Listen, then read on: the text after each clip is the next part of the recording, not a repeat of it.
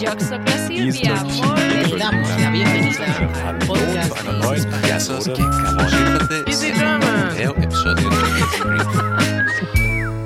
êtes sur Easy French. Bonjour les amis et bienvenue dans ce nouvel épisode de notre podcast. C'est un épisode un peu spécial parce que d'abord, euh, je serai la seule voix qui va vous guider aujourd'hui. J'espère euh, que ça vous plaira et nous allons ensemble continuer notre petite série Paris au creux de l'oreille. Mais cette fois-ci, ce sera un peu différent parce que plutôt que de se concentrer sur un quartier, je vais vous parler de quatre monuments absolument incontournables de notre très très belle capitale.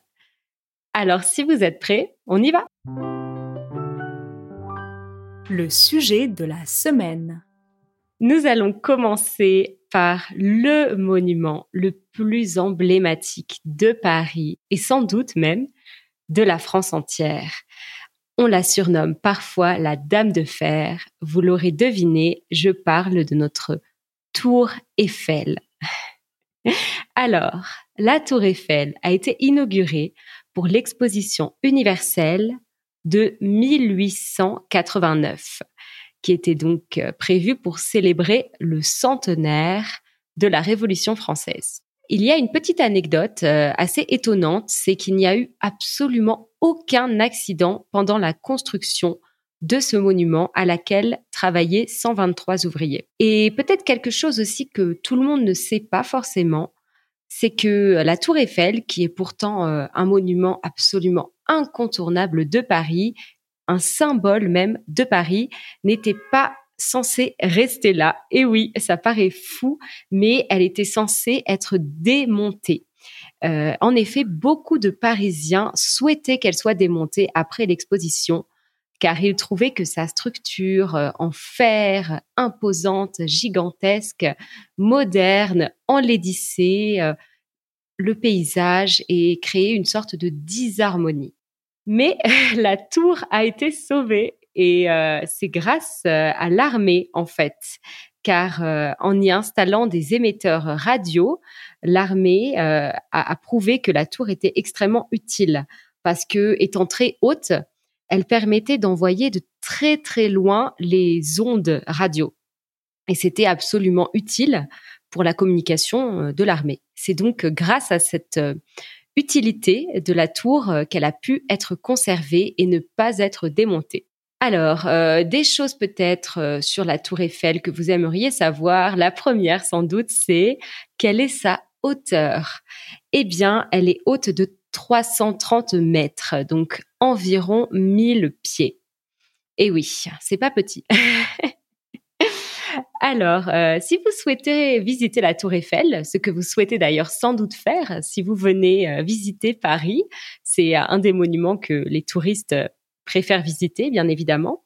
Donc, pour monter, pour accéder au sommet par ascenseur pour un adulte, cela vous coûtera 28,30 euros. Et pour les jeunes, euh, donc si vous avez entre 12 et 24 ans ou si vous avez des enfants de cet âge-là, il est bon de savoir que c'est deux fois moins cher. et oui, ça vaut le coup d'être un peu plus jeune. Et euh, pour la petite information, il s'agit donc la Tour Eiffel du monument payant le plus visité au monde. Et oui, pas seulement en France, c'est vraiment le monument payant le plus visité dans le monde entier, avec euh, 7 millions de visiteurs chaque année. Impressionnant, n'est-ce pas? Alors, euh, si vous voulez être euh, parmi ces 7 millions de visiteurs, eh bien, euh, on, on vous invite à venir et à monter tout en haut de la tour Eiffel et à admirer euh, cette vue incroyable sur tout Paris.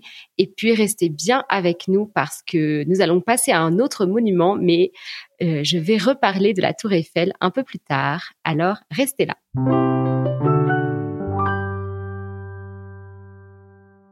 Donc, le deuxième monument euh, que je voulais vous présenter aujourd'hui, les amis, c'est un monument qui se trouve assez proche de notre ami la Tour Eiffel. En effet, on peut s'y rendre à pied depuis la Tour Eiffel. C'est une petite marche euh, et, euh, et, ça peut tout à fait se faire. Euh, c'est donc, vous l'aurez peut-être deviné, l'Arc de Triomphe. Le nom complet de ce monument, c'est l'Arc de Triomphe de l'Étoile. Et c'est en fait une porte ou une arche semblable à celle construite à l'époque de la Rome antique, n'est-ce pas?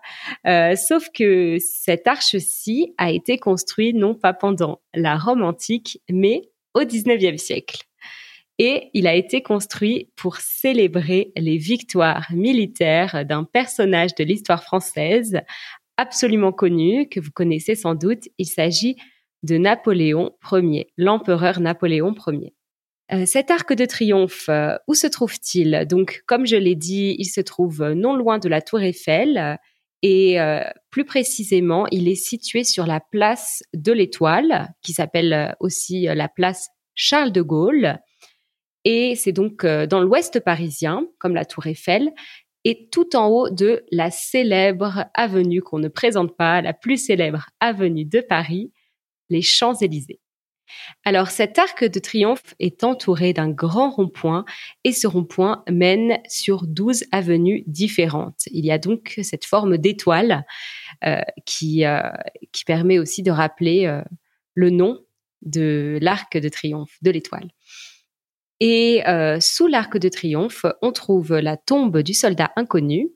Et cette tombe, en fait, c'est un symbole pour tous les soldats français anonymes qui sont morts pendant la Première Guerre mondiale, donc la guerre de 1914-1918. Et euh, à cause de cette tombe, en raison de cette tombe, de ce symbole, l'Arc de Triomphe est un lieu de commémoration. Chaque 11 novembre, qui est donc le jour de l'armistice de 1918, et c'est aussi un lieu de commémoration euh, le 8 mai, le jour de l'armistice de 1945, et également le 14 juillet, qui est bien évidemment, comme vous le savez, la fête nationale de la France. Alors, pourquoi l'Arc de Triomphe? Euh, C'est vrai que c'est un monument quand même important, et c'est un monument euh, qui est situé euh, euh, au cœur euh, d'un quartier que vous aurez sans doute euh, l'occasion de visiter, puisque beaucoup de touristes aiment aller sur les Champs-Élysées. Et c'est vrai qu'on a une vue assez sympa quand on monte tout en haut. Il y a aussi un petit musée à l'intérieur. Donc, pour monter en haut de l'Arc de Triomphe, pour votre information, le prix est de 13 euros. Donc, c'est tout à fait raisonnable, n'est-ce pas? Et ce qui peut être intéressant à savoir, c'est aussi que l'Arc de Triomphe est ouvert tous les jours jusqu'à 23 heures, donc 11 heures du soir en été et 22h30 en hiver. Donc vous pouvez également euh, profiter d'une petite promenade nocturne et euh, monter en haut pour voir euh, le coucher du soleil ou même pour admirer une belle vue sur Paris la nuit. Alors, euh, c'était ça pour l'Arc de Triomphe. Euh, j'espère que ça vous a donné envie d'y aller, ou euh, j'espère également que vous avez appris des choses que peut-être vous ne connaissiez pas, notamment sur la tombe du soldat inconnu. Et nous allons continuer avec un autre monument qui est également très célèbre. Il s'agit de l'Opéra Garnier. Alors, l'Opéra Garnier, Opéra de Paris, c'est un monument de style plutôt baroque qui est situé dans le 9e arrondissement de Paris, donc vraiment dans le centre de Paris. Depuis sa création, il a été appelé Opéra de Paris, mais on l'appelle désormais plutôt Opéra Garnier, ou même pas les Garnier, attention, la classe. euh, et ce nom de Garnier, c'est tout simplement le nom de l'architecte euh, de ce monument. Et, euh, et, on a un peu changé l'appellation euh, entre Opéra de Paris et Opéra Garnier parce que tout simplement un nouvel opéra a été construit euh, qui est l'Opéra Bastille. Et donc, afin de, de, distinguer les deux, on les appelle respectivement Opéra Garnier et Opéra Bastille. Cet opéra a donc été construit au 19e siècle, tout comme l'Arc de Triomphe et la Tour Eiffel. Et il a été construit, comme je disais, par l'architecte Charles Garnier, et il a été construit pour l'empereur, non pas Napoléon Ier, mais Napoléon III. Et il a été en fait finalement inauguré plus tard, sous la Troisième République, le 5 janvier 1875. Alors, qu'est-ce qu'on voit quand on regarde l'Opéra Garnier? De l'extérieur, on voit de l'or, on voit du, de la pierre, des statues magnifiques, imposantes. À l'intérieur, on voit du marbre, on voit des riches étoffes qui décorent un peu partout les escaliers, les salles de spectacle. Et euh, de l'extérieur, on peut également voir euh, un dôme vert euh, dont le plafond a été décoré par Marc Chagall. Donc, si vous allez dans le quartier et que vous descendez euh, à la station de métro euh, Opéra, vous, sortez et vous allez avoir cette vue magnifique sur ce monument imposant, surmonté de ces belles statues dorées. Vous allez voir ce dôme. C'est vraiment euh, quelque chose qui vaut le coup d'œil, qui vaut clairement le coup de prendre une très très belle photo. Et si vous avez la chance peut-être d'aller voir un ballet ou même un opéra, dans l'Opéra Garnier, ce serait euh, une expérience absolument incroyable, car euh, vous pourrez y voir des ballets de l'Opéra de Paris, euh, qui est donc une des meilleures compagnies de ballet au monde. Donc clairement, vous n'allez pas perdre votre temps. ce qu'il faut savoir sur l'Opéra Garnier, un petit fait un peu insolite que peut-être vous ne connaissez pas, c'est que pendant la Seconde Guerre mondiale, c'était un lieu stratégique euh, pour les nazis qui occupaient alors la France parce qu'ils pouvaient, là-bas, dans ce lieu culturel, fréquenter les élites françaises. Mais l'opéra était aussi un lieu important de la résistance, puisqu'on y organisait la distribution de tracts anti-nazis et l'évasion de prisonniers juifs. Donc voilà, c'est peut-être quelque chose que vous ne savez pas sur l'Opéra Garnier. Ce n'est pas seulement un lieu magnifique où on peut voir des spectacles, mais il y a aussi cette histoire derrière qui est assez intéressante, je trouve.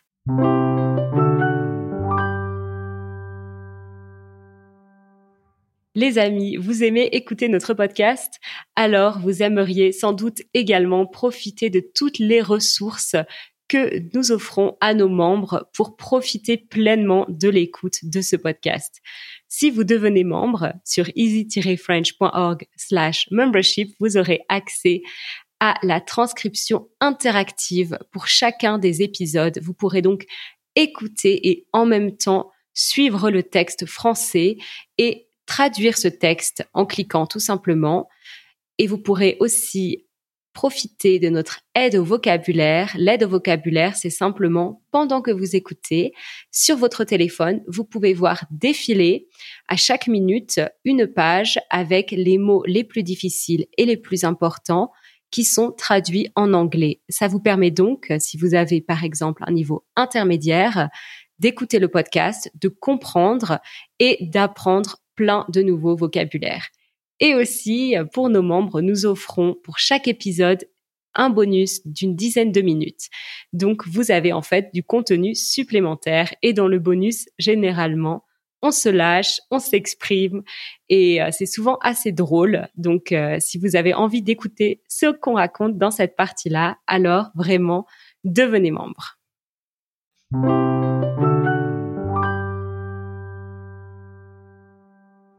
Alors, nous allons passer à notre quatrième et dernier monument du jour. Euh, et je pense que vous avez peut-être une idée du monument dont je vais parler, car c'est aussi un monument absolument incontournable, essentiel de Paris, un monument religieux. Je vous donne un petit indice. Réfléchissez un peu. je pense que vous avez trouvé. Il s'agit de la cathédrale Notre-Dame de Paris.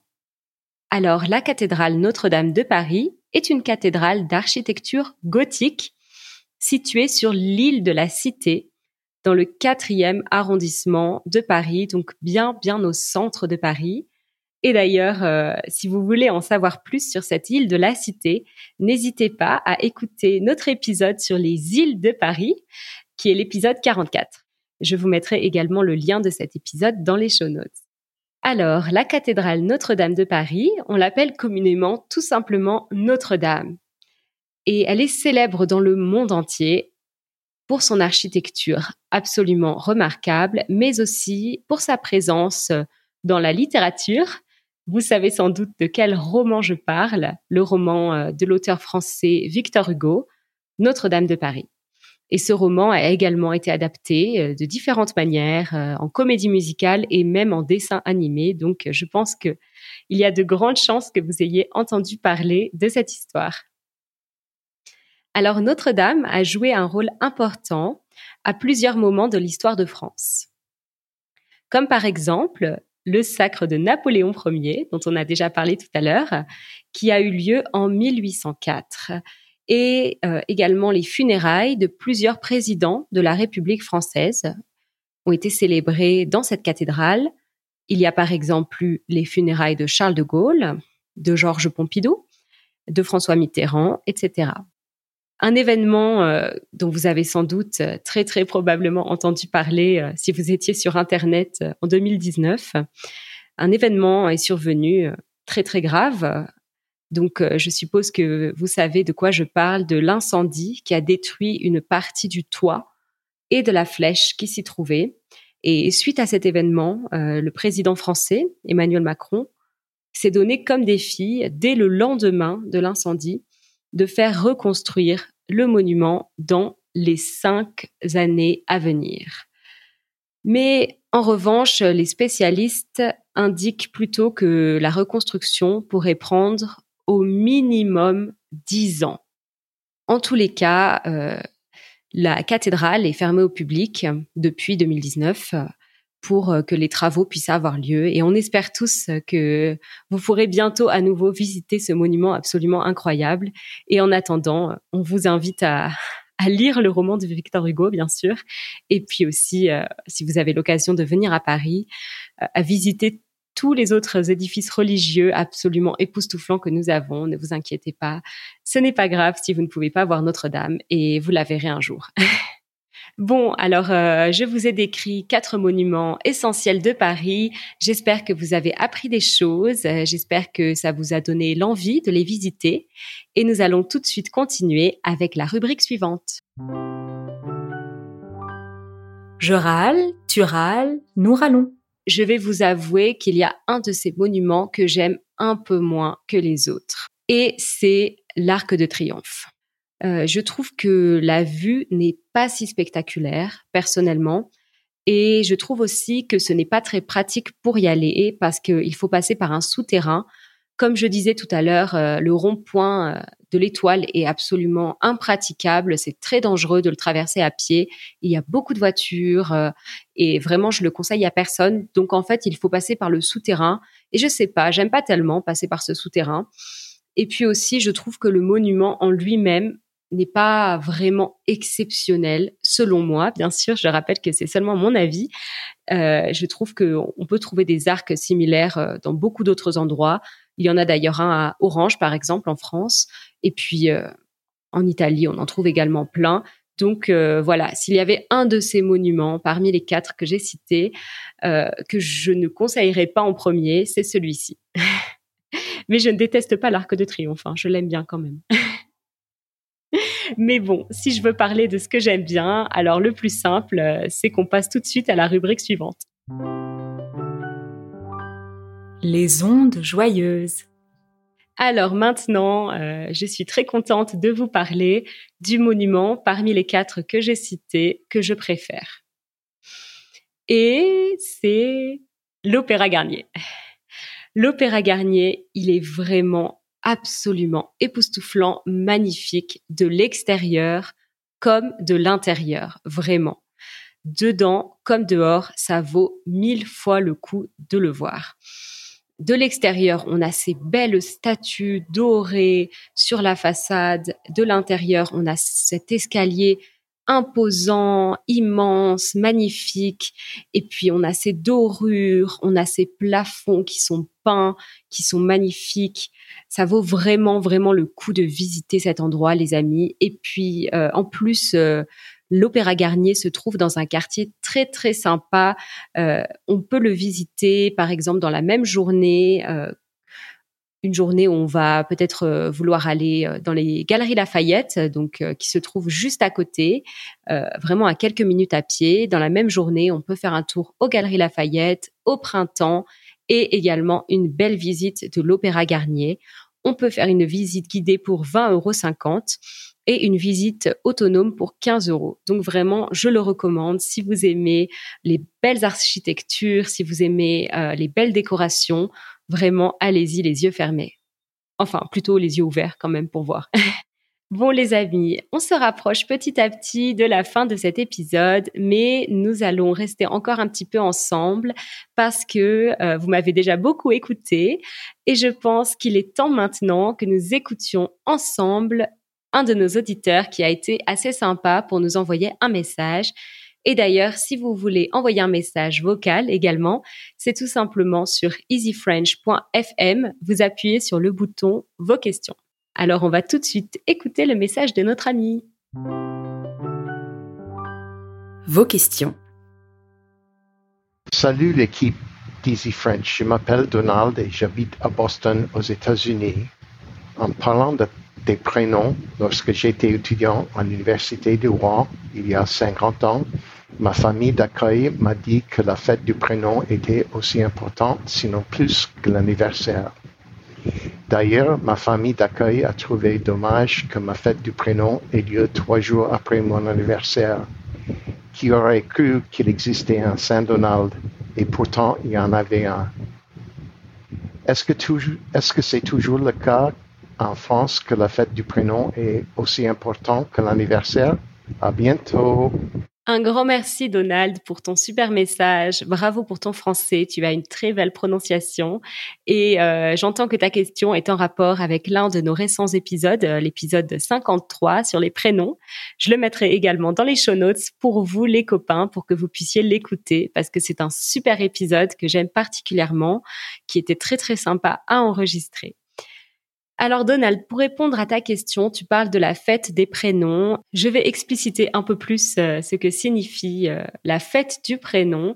Donc euh, en France et dans certainement beaucoup d'autres pays, les jours du calendrier sont chacun marqués par un saint ou une sainte qui est célébré ce jour-là. Donc, par exemple, le 18 août, si vous voulez me le souhaiter, c'est le jour de la Sainte Hélène sur le calendrier. Ça veut dire que ce jour-là, euh, selon la tradition, on va dire à chaque personne qu'on connaît, qui s'appelle Hélène, bonne fête. Et ça marche avec tous les jours de l'année, en fait. Donc c'est vrai que c'est une tradition qui existe en France de souhaiter bonne fête euh, quand vient le jour du calendrier où le saint ou la sainte euh, qui porte votre prénom est célébré. On le faisait dans ma famille beaucoup, on le fait dans ma famille. On dit bonne fête et même quand j'étais plus jeune, parfois on faisait un gâteau euh, et parfois on sortait au restaurant. Donc c'était vraiment un jour important. Euh, je ne sais pas si on peut dire que c'est plus important que l'anniversaire. De mon expérience, c'était pas le cas. L'anniversaire était quand même plus important, mais c'est vrai que chaque année, euh, surtout quand j'étais enfant, pour mes frères et sœurs et moi, on le fêtait toujours et parfois on offrait des cadeaux ou au minimum on disait bonne fête. C'est vrai que c'était important. Donc, euh, je pense que dans certaines familles, effectivement, ça compte beaucoup et on le fait beaucoup. Après, euh, je sais que il y a beaucoup de familles également dans lesquelles ça ne se fait pas du tout, que personne n'y pense. Donc, euh, oui, je dirais que ça dépend. Ça dépend et peut-être que ça se perd. J'ai l'impression que ça se perd un peu également. Donc, tu disais que c'était il y a 50 ans que tu étais à Rouen. Donc, je suppose qu'il y a 50 ans, c'était sans doute une tradition beaucoup plus présente qu'aujourd'hui. Voilà, merci Donald pour ta question. J'espère y avoir répondu de manière assez claire. Et je vous rappelle également, les amis, encore une fois, n'hésitez pas à nous envoyer vos messages vocaux. On adore vraiment vous écouter. C'est un grand plaisir pour nous. Donc, euh, ça y est, on arrive à la fin. Alors, j'espère que vous avez appris des belles choses sur Paris, sur les monuments, la Tour Eiffel, l'Arc de Triomphe, l'Opéra Garnier, Notre-Dame. Et euh, j'espère que vous aurez la chance de venir. Euh, à Paris et de visiter, de voir ces beaux endroits. Et en attendant, continuez d'écouter notre podcast et continuez euh, de nous soutenir si vous le souhaitez. Alors, euh, pour les membres euh, de la communauté, comme promis dans le bonus, je vais à nouveau reparler de la Tour Eiffel. Alors, restez bien avec nous. Et pour les autres qui ne sont pas membres ou pas encore, je vous dis à très très très bientôt.